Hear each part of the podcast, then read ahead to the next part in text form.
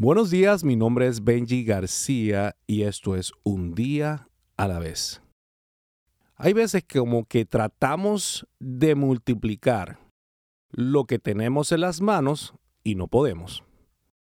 En el día de hoy, basado en Mateo 13, versículo 8, quiero darte algunos principios y vamos a continuar por los próximos días a hablar y desarrollar este tema en profundidad. Hoy vamos a tocar solamente un principio. Pero primero leemos. Un agricultor salió a sembrar. A medida que esparcía las semillas por el campo, algunas cayeron sobre el camino y los pájaros vinieron y se las comieron. Otras cayeron en tierra poco profunda, con roca debajo de ellas, y las semillas germinaron con rapidez porque la tierra era poca y profunda. Entonces Pronto las plantas se marchitaron bajo el calor del sol y como tenían raíces profundas, murieron. Como no tenían raíces profundas, murieron. Otras semillas cayeron entre espinos, las cuales crecieron y ahogaron los brotes. Pero otras semillas cayeron en tierra fértil y produjeron una cosecha que fue 30, 60 y hasta 100 veces más numerosa de lo que se había sembrado el que tenga oídos para oír, que escuches. Yo quiero que tú entiendas que depende el terreno de tu corazón, eh, depende el terreno en la cual tú siembres, pues vas a poder determinar cuál va a ser la cosecha. La multiplicación no depende de la semilla, la multiplicación depende del terreno. Todos son terrenos buenos, simplemente hay que trabajarlos. El corazón es el terreno. Y el problema con los terrenos duros es entender qué lo hizo duro. Déjame especificarte. Tu corazón a lo mejor está duro, pero tienes que saber qué fue lo que lo hizo duro. Cuando nos sentimos pisoteados es porque alguien sustituyó la imagen de Dios en nuestra vida. En vez de ver al Padre que te ama, ves a la persona que te hizo daño. Y el terreno con piedra es un terreno lleno de pensamientos que impiden la multiplicación. La multiplicación se hace según vayas preparando el terreno.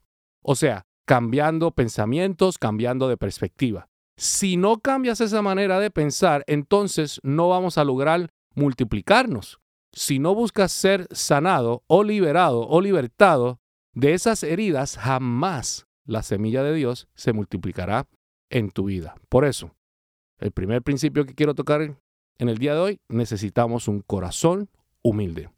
Para obtener más, hay que tener un corazón humilde. Quien sueña con multiplicación tiene que acostumbrarse a las críticas y a las burlas de los mediocres. La gente está enfocada en sus conveniencias y no en sus convicciones. Y la Biblia dice que por sus frutos vas a poder conocerlos.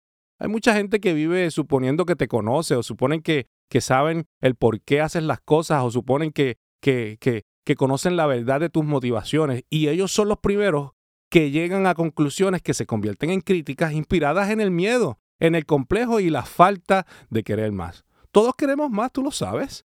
Todos queremos multiplicarnos. Los que queremos más nos encontramos con personas que quieren herirnos y dañan nuestro terreno personas que quieren que otros hagan lo que ellos no se atreven a hacer. Los que queremos más, nos encontramos con personas que quieren rompernos las rodillas porque no tienen nuestros talentos y mucho menos tienen nuestros dones. Ellos quieren lo que Dios nos está dando sin pagar el precio que nosotros hemos pagado, sin pasar por los procesos que nosotros hemos pasado. O sea, sin sembrar lo que hemos sembrado a toda esa crítica, a toda esa carga negativa y a todo ese ataque, la clave es humildad. No puedes permitir que tu corazón se convierta en piedra porque si no, no vas a producir al ciento por uno. Mateo 23, 12 dice, pero aquellos que se exaltan a sí mismos serán humillados y los que se humillan a sí mismos serán exaltados. La gente te hace daño, Dios te sanará. La gente te humilla, Dios te exaltará. La gente te juzga, Dios te justificará. La gente te odia, Dios te amará.